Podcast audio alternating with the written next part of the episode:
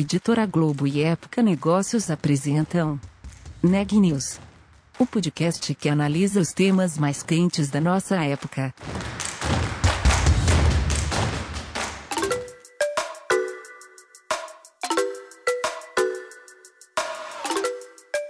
Olá, meu nome é Ana Laura Stachewski, eu sou da Época Negócios e você está ouvindo mais um episódio do Neg News, nosso podcast sobre como navegar e liderar em tempos de incerteza. O Brasil vive um novo boom de fusões e aquisições. O volume dessas operações cresceu oito vezes no primeiro semestre de 2021 em relação ao mesmo período do ano anterior. E há mais vindo por aí. No episódio de hoje, a Daniela Frabasile fala sobre os planos de uma companhia do setor de moda. Eu conversei com Rony Meisler, que é CEO da Co, o braço de lifestyle e vestuário da Arezo. Na conversa, a gente comentou sobre a mais recente aquisição da Co, a BAL, por 105 milhões de reais, e falou sobre a estratégia da Co em fusões e aquisições. A gente deve ter novidades aí em breve. Na conversa, ele também falou sobre a estratégia digital da Reserva e da Co, agora passando para Arezo. Vamos ouvir a entrevista completa? Queria começar, Rony, te agradecendo muito pelo seu tempo, por participar com a gente do podcast Neg News. E a primeira pergunta que eu queria te fazer é sobre a aquisição de 105 milhões né, da BAL, que foi recentemente. O que, que vocês viram na marca que chamou a atenção da Arco? Olha, é, a BAL ele é um negócio que ele é. Porque você tem muitos negócios nativos digitais hoje, né? E verticais, né, no Brasil e no mundo. Contudo, são poucos aqueles que conseguiram é, ter um modelo de negócio atestado, né? E, e estejam tracionando, né? Crescendo em velocidade exponencial é, é, exclusivamente na internet. Uhum. E são menos ainda aqueles que conseguem fazer tudo isso dando lucro. Né? Então, a Ball, nesse sentido, foi para a gente uma grande descoberta, né? uma joia rara. Né? A uhum. gente tem uma visão de M&A muito, muito específica. Né? A gente quer aqui consolidar é, pessoas boas antes uhum. de negócios bons e marcas boas. Né? Então, se as pessoas são boas, têm um propósito correto e têm a visão clara de onde elas querem chegar e são dirigentes e resilientes nos seus negócios, os negócios, eu tenho a crença como empreendedor de que os negócios tendem a ser grandes por consequência e darem certos, né? Uhum. Então acho que a Bol é isso. É um grupo de jovens que criou uma cultura é, maravilhosa, pulsante. É, quando tivemos lá, eu me reconheci neles há poucos anos atrás, né? Antes dos fios brancos na cabeça. E porque agora eu sou cringe, né? Agora eu sou cringe. é, e, cara, e, e, e, quando a gente, depois de sentir aquela cultura vibrante, olhou para o negócio, poxa, é, nos pareceu quase que um, lógico, óbvio, de que a gente deveria estudar a possibilidade de união, né, de forças. E uh, eu, eu, eu, ontem eu estava dando uma outra entrevista com o Bruno, né, que é o, é o CEO e um dos fundadores da Ball, e eu falei uma coisa para ele do fundo do coração, que quando a gente fez o um negócio com a Arezo, eu odiava que falavam que a reserva foi comprada pela Arezo. Uhum. Odiava, odiava, porque não foi comprada. A gente se tornou sócio em 80% do negócio. Nós somos sócios da Arezo, né? Uhum. Só que, óbvio que na cauda longa da comunicação, a reserva foi comprada, incorporada, ou qualquer outro tempo. E aí eu falei para ele, falei, meu irmão, eu sei, você deve estar tá odiando que ficam falando que a gente comprou vocês, né? Ele falou, cara, tô odiando. Eu falei, isso aí. Eu falei, eu vivo, né? Compramos nada, somos sócios, né? Vamos botar esse negócio para cima e tal, foguete não dá ré. E é isso, assim, foi isso que nós vimos na companhia. E, enfim, estamos super animados. O contato já é pô, diário e estamos uhum. cheios de planos bacanas aí pela frente. E você falou que vocês têm uma visão muito específica de M&A. É, qual é essa visão, além de procurar pessoas com essa cultura, com essa é, vontade de assim, empreendedorismo pulsante? Olha, não, toda visão, além dessa que eu te der, é periférica. Uhum. é, porque essa é a visão. Né? Porque a gente, eu poderia aqui estar te falando que a gente busca por marcas que tem um brand awareness XPTO, ou que tem um faturamento XYZ, ou que tem uma capilaridade é, XPTO, é, mas eu realmente acredito que o, o core, né, o grande valor para se ter uma marca, um negócio de varejo de vestuário né, no mundo, não é só no Brasil, é a cultura e as pessoas, né? Uhum. E aí, é, assim, esse é disparado o modelo que a gente busca aqui. E é, e é difícil você achar é, é, um grupo de pessoas que tem essa característica, né? Aliado ao fato de que tem um modelo comprovado de negócios, né? E que estejam conseguindo escalar esse modelo de negócios, né? Com saúde financeira. Uhum. Então, muito em resumo da ópera, é esse o modelo, né? É encontrar pessoas antes de marcas é, e que tenham conseguido, independente do tamanho que tenham é, nesse momento, comprovar a sua tese de negócio estejam, porque comprovaram a tese de negócio, escalando é, os seus negócios, né? E eu acho que a questão da digitalidade, ela é fundamental, né? É, uhum. né quando você olha um negócio como a Ball, por exemplo, é, é quase que elementar você concluir as sinergias, né? Quer dizer, eles estão indo muito bem na internet, mas ainda não tem rollout de físico, né? É, a gente tem uma digitalidade complementar a deles, a gente pode emprestar a digitalidade e podemos ajudá-los é, uhum. no rollout de físico, né? Toda a questão de infraestrutura logística, tecnologia e infraestrutura logística de um negócio que é grande no Brasil já é dado aqui né? E isso é consolidável. Isso não precisa ter um, cada um ter o seu centro de distribuição, cada um ter o seu WMS. É, isso não faz sentido. E é um investimento para construir quando você escala muito, muito, muito grande, né? Então, para que ter esse investimento? A gente pluga aqui. Então, quer dizer, o resto é o é o, é o periférico, é o básico de um processo de consolidação, né? Você encontrar essa energia. Mas se não tem as pessoas certas, não uhum. vai. E vocês estão olhando para novas aquisições no futuro? A gente pode esperar novos anúncios aí no futuro próximo? Não, com certeza. A gente tem o nosso. Quando a gente faz, né, é um negócio com é, com Arezo, no mesmo dia a gente comunica essa vontade de ser a melhor é, e por consequência maior plataforma House of Brands brasileira, né, com presença uhum. global.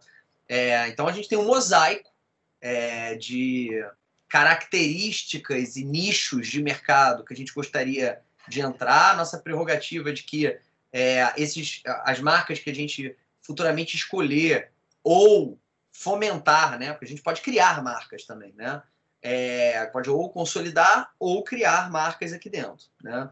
É, a única, a única pré-requisito é que elas não se canibalizem, né? Ou seja, a gente não vai ficar comprando várias marcas no mesmo segmento, isso não faz sentido. A união faz a força aqui, não a guerra, né? Uhum. É, e, e a gente está olhando muita coisa. Né? Agora, o M&A, você sabe bem, é muito vivo, é muito, muito work in progress. Você sempre está vendo muita coisa, pode ser que não saia nada, pode ser que saia tudo. Né?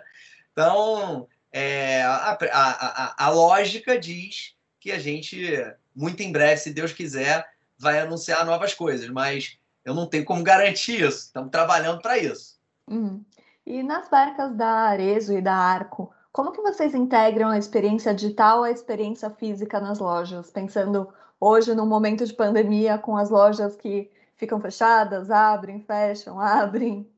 Bom, vou, vou contar a, a, nossa história aqui de, de Arenco, é, de pandemia, é, é, entendendo que é, agora toda essa base de tecnologia e, e de plataforma é comum. Então, assim, a, as companhias estão integradas e todas já, já estão usando todos os sistemas uns das outras, né? Umas das outras. Então eu vou contar aqui a nossa história que eu acho que explica muito o nosso pensamento digital, tá? Reserva sempre foi uma marca, é a marca mãe, né? Como nasce o negócio lá atrás, muito digital. É, Pré-pandemia a gente tinha 30% do faturamento é, internet, numa média de mercado que é de 5 a 7, né? É, e, e, a gente tinha pré-pandemia é, quase 100 lojas. É, então, 30% bastante representativo. Só que ainda assim, no dia do, do, né, do, fechamento geral, lá para meio de março, é, no dia seguinte a gente tinha 70% a menos do faturamento. Olha que beleza, né? Fechou tudo. E, e, aí a gente decide, é, o, é, naquele momento, né, a gente decide é, apostar no, no propósito da, nas pessoas, no propósito da marca, de, de cuidar, emocionar e surpreender, e, do, e no uso das, suas, das nossas ferramentas legadas de digitalidade, que foram basicamente duas, tá? O resto é uhum. três, que o resto é, é periférico. A primeira, nós temos um software que se chama Now. Ele é, um, ele é um software de automatização da relação do time de vendas com o cliente. Então, com base em track record, ele sabe que a Daniela gosta de camiseta cinza e que desde a última vez que ela veio na loja, é, chegaram três no tamanho dela. Então, isso, uhum. isso gera uma fila é, para a vendedora ligar para você, você e falar: Ó, oh, Daniela, chegou a camisa. Ou então, com base em track record, a gente sabe quando é o dia do seu aniversário, o dia do aniversário de um parente seu, e a gente liga e fala: olha, parabéns, felicidades, tem um presente da marca para você. Então, é, isso, isso se tornou um, um sistema bastante sofisticado que hoje, depois da pandemia, inventaram um nome bonito para ele, chama um sistema de social selling, né? É, ou de social commerce, né? Mas isso a gente já faz, ele desenvolve desde 2007, né? Então, quando as pessoas estavam em casa, né, a gente olha, não tem jeito, estão todos em casa, em segurança.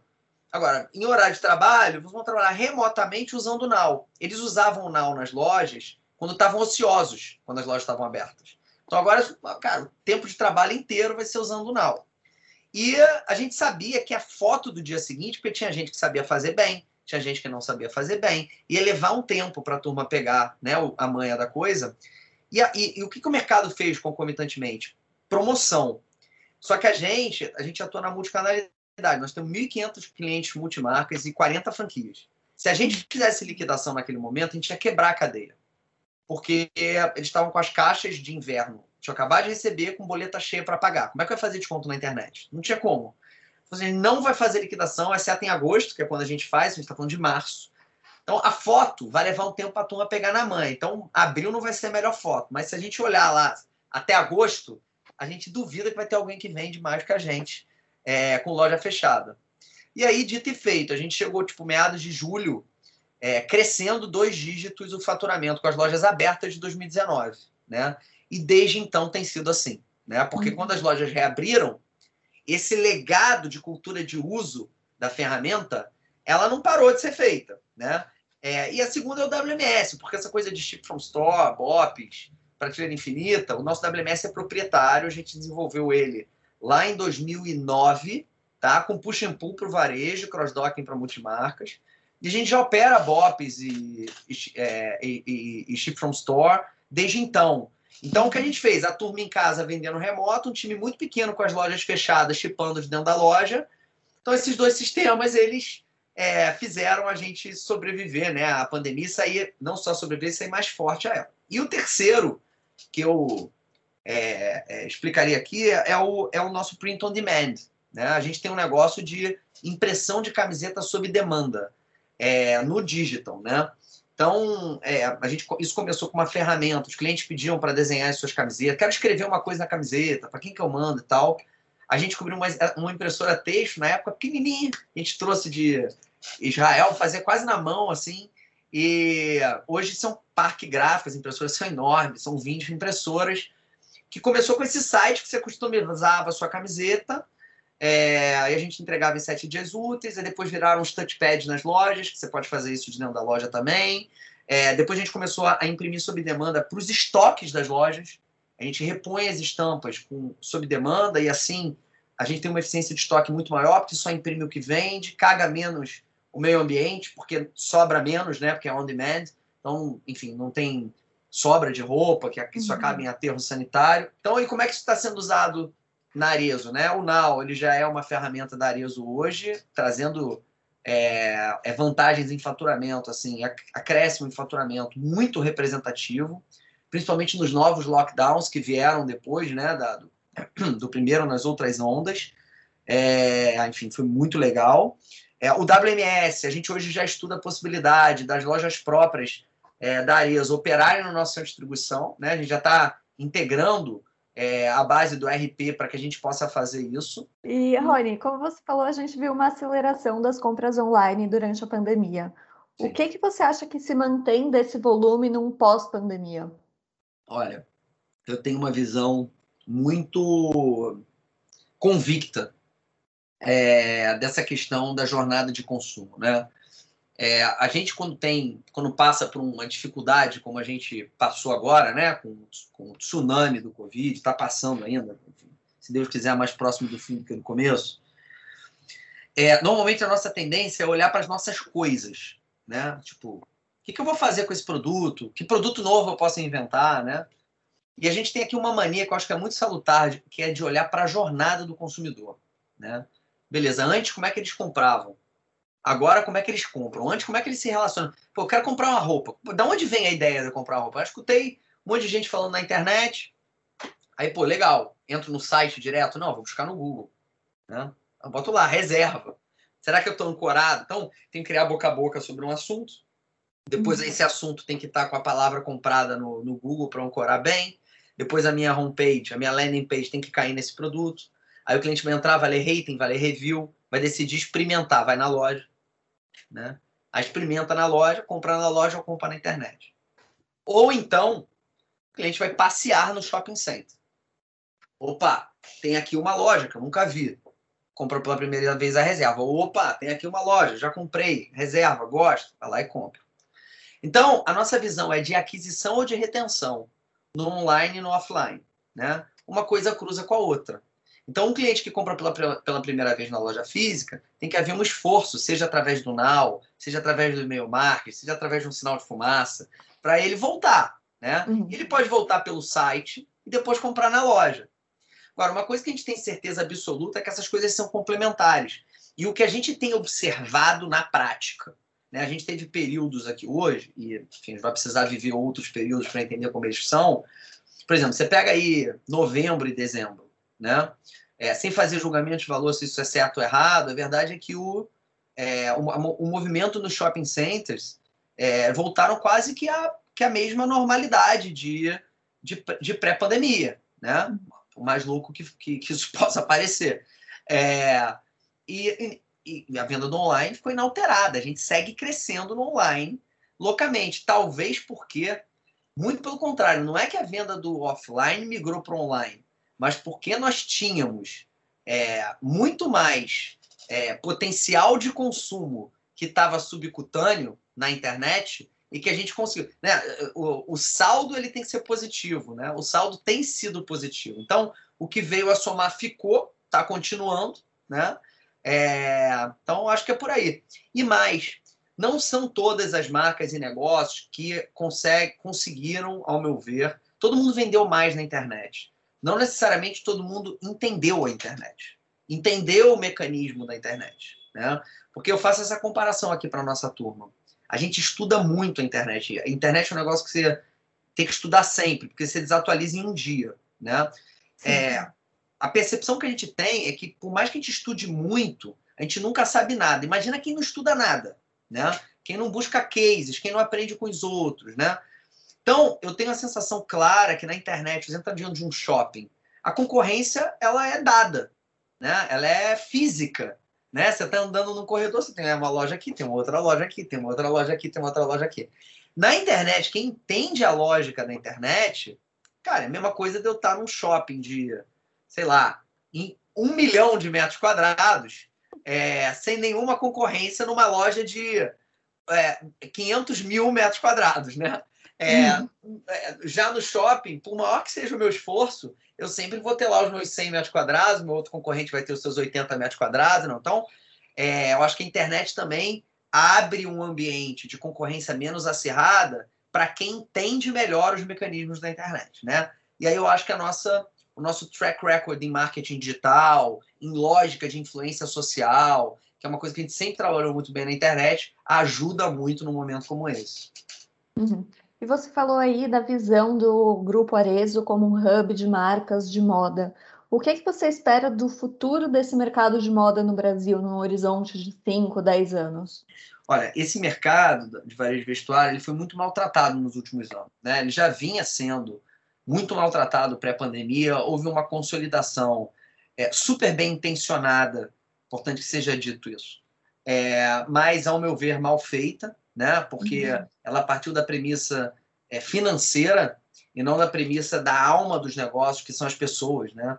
Então houve uma consolidação muito grande, contudo, é, as almas, os sócios, os fundadores, os empreendedores saíram desse negócio. É, o que moda vende é alma, é lifestyle, né? É o lifestyle dos fundadores, daquelas pessoas que imaginaram aquele negócio. Quando você tira essa alma, fica uma caixa vazia com roupa, né? Então, a consolidação foi muito mal feita e houve uma, uma, uma dificuldade, inclusive, em termos de prestígio da moda é, em, em, durante os últimos anos. E o mercado que já era muito fragmentado se tornou mais fragmentado ainda e pior gerido ainda. Né? É, então, a gente vê aí uma clara oportunidade de identificação de talentos da moda nacional para jogar para cima, sabe? Tipo, é, empurrar, investir, apostar junto, ir junto, né?